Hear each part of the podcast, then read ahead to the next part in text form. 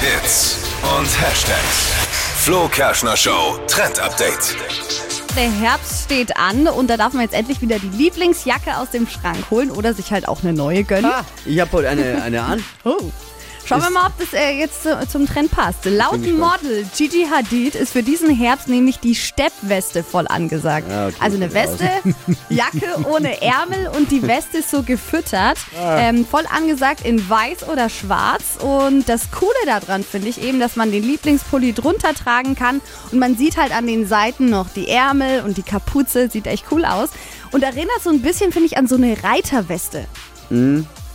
Was heißt Ja. Stepp, Steppweste? Was ist, wer- erklär mir Steppweste, Stepp, was ist das? Naja, so es- abgesteppt. Ja, so. genau. Also es ist so abgenäht, dass man halt so Kästchen quasi Ja. sieht. Habe ich aber auch eine, Genau. äh, aber leider nicht in den Trendfarben, die du gerade genannt hast. Also was, was war Schwarz das? und weiß. Nee, ich habe es ja auch in grün.